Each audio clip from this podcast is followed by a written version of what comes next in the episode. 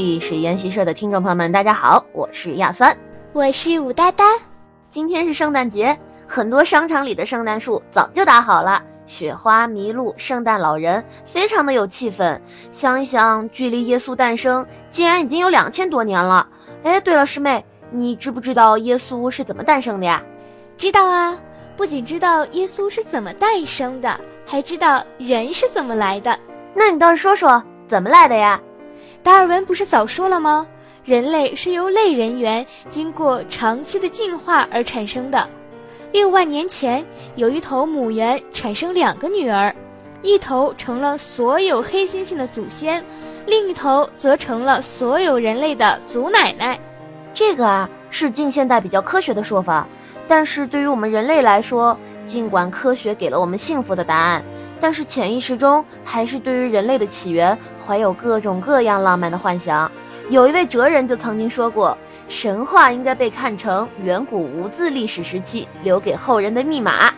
那神话里，人是从石头缝里蹦出来的？嗯，这个也八九不离十了。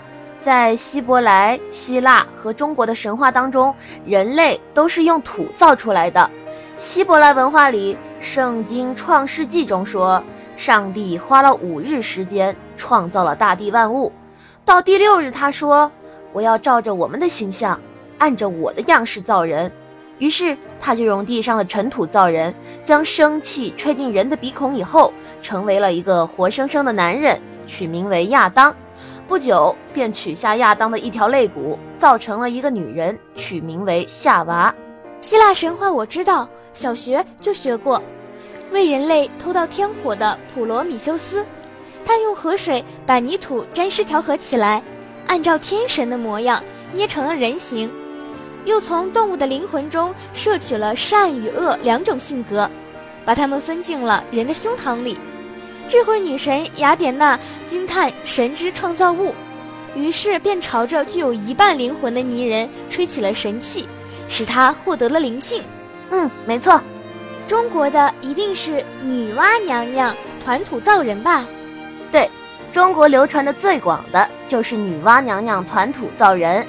哎，我发现中国、希腊、希伯来的神话都认为人是由某位神奇用泥土制成的，也有不是用土造的呀。印第安人就认为人是神用玉米制成的，北欧人则认为。人是由大神奥定用榆木和白杨木雕成的，真有意思。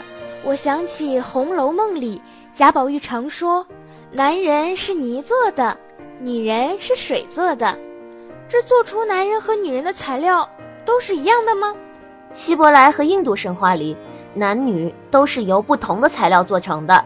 希伯来神话中，女人是男人的肋骨；印度神话里。大将到了创造女人的时候，发现，在创造男人的时候用光了所有的材料，于是他就取月的圆、藤的曲、蔓的攀援、草的颤动、芦苇的纤弱、花蕊的艳丽、叶的轻浮、孔雀的华美、鸳鸯的忠贞，把这许多的物和质混在一起，造成了一个女人，送给了男人，真是令人吃惊。这一定是父权制时期的神话吧？不过，我想从小到大一直想不明白一个问题，就是先有蛋还是先有鸡？我们上面说的神话里，人几乎都是神创造出来的，有没有人自己变出来的？就像孙悟空那样，自己从石头缝里蹦出来？哎，你别说，还真有一个和你说差不多的。北美的胡朗斯族神话中，女神雅天斯迪，她在天上砍树。不慎呢，跌到下界海中的一个乌龟的背上，她受感于乌龟而怀孕，生下一个男孩和一个女孩。男孩破开母亲的肋骨出世，女神的尸体就变成了而今的大地，在其上长出了万物。姐弟俩便是人类的始祖。这哪里有很相似？我怎么一点儿都没有听出来？啊，好吧，那我们就从中国本土的神话开始说起吧。中国比较早的神话里也可以找到类似的，《淮南子·精神训》里就说：当阴阳二神开创天地，浑浊的空气变成了虫、鱼、鸟、兽等低等生物，而清新的空气就变成了人类。气体也可以变成人类，我真是大开眼界。哎，你可不要小看了中国神话的脑洞，不止空气可以变人类，就连寄生虫都可以变人类。在三国时期，人类的起源和创造天地的盘古大神联系在了一起。历史记载。盘古垂死化身的时候，身上各种各样的寄生虫就因风所感，变成了人类。就是说，世界和人类都是盘古身体的一部分喽。这可真是货真价实的天人合一了。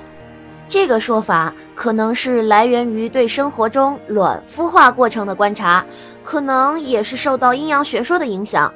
不过要说是先有鸡还是先有蛋，如果按照神话里的说法。一文类聚中就曾经记载到，天地混沌如鸡子，盘古生其中。这个盘古他把鸡蛋砸了个稀巴烂，鸡蛋清、鸡蛋黄都流了出来，鸡蛋壳砸到清和黄里去了，鸡蛋清清浮在上面变成了天，鸡蛋黄重沉在下面变成了地。不过也有学者认为，盘古只是待在里边，天地是自己分开的。嗯，不管怎么样。是不是从另一个角度说明了是先有蛋而不是先有鸡呢？厉害了，我的师姐。不过如果这样说的话，也可能不是先有蛋，而是先有葫芦、南瓜和肉块儿。南瓜？对啊，《阿细人之歌》的歌词唱道：“女人生了一个大南瓜，有许多人从南瓜里跳出来，有的是汉人，有的是苗家。”那葫芦呢？中国很多民族都流传着葫芦出人的说法，比如瓦特史诗《西港里》中说：“远古洪水漫天，天边飘来一只小船，船上有个葫芦，还有黄牛。黄牛喝干了洪水，露出了大地。黄牛与葫芦，星星开始眨眼睛，葫芦籽落在地面，长出了个大葫芦，各民族祖先就从葫芦里走出来。还有基诺族。”传说马黑和马纽兄妹俩在洪水之后，从先人那里得到了七颗葫芦籽，只长出了一个大葫芦。听到葫芦里有人说话，他们用烧红的火钳烙，里面四处喊：“不要往我这边烙，火钳会烙死我的。”只有一个老妈妈喊道：“往我这边烙，把我烙死也可以，但是在天地没有毁灭之前，你们不要忘记我。”兄妹烙开葫芦，走出了基诺、汉、傣等许多民族。老妈妈名叫阿瑶尔，人们为了纪念她，每当唱歌击鼓时，都会喊她的名字儿。哦，对，这个我知道。现在我还有一些少数民族的朋友，常常在家里供着葫芦，一个葫芦代表一个祖先。嗯，但是在他们的语言里。葫芦和祖先是同一个词语，叫阿普，阿普。不过师姐，你有没有发现，很多神话里都是兄妹结合繁衍出人类？比如伏羲和女娲，比如一些神话里，哥哥为了传人种，要求和妹妹结婚，而妹妹不肯，还提出了许多条件，滚磨盘、射麻团、丝线穿针之类，作为一种命运的占卜。直到两扇墨重合。哥哥射中麻团，穿上针眼，妹妹才肯同哥哥结婚。还有的神话说，兄妹不愿结婚，但是为了传人种，就各处寻找人类，找不到，他们就把脸抹黑，使对方认不出是兄妹，两人才结了婚。还有神话说，兄妹结婚生下一个怪胎或一个肉球，雷公把它砍碎，肉块就变成了人，就成了各民族的祖先。可能也是认识到了近亲结婚的危害了吧。还有布依族，他们也在自己的盘古分天地中说过，洪水过后，兄妹生下一个肉团，哥哥很生气，用斧子将肉块砍成一百一十八块，分别挂在树上，肉块变成了人，挂在桃树上的姓桃，挂在李树上的姓李，从此呢就有了百家姓。百家姓还有这样的说法。怪不得袁科先生说，要了解一个国家或民族，首先应该了解它的神话。美国的神话学家大卫·李宁也说过，神话就像是人类所关切的事物一样真实。当我们失掉了感受神话的能力时，我们也就失掉了同体现最基本和最普遍人性的事物的联系。真的是非常庆幸，我们还没有失掉感受神话的能力。虽然现代社会的工业文明正在一点一点地蚕食着我们这种能力，但是古老的神话精神已经铸就了民族之魂。即使我们并没有经常的自觉地去感受神话，但是神话的精神也不会离我们远去。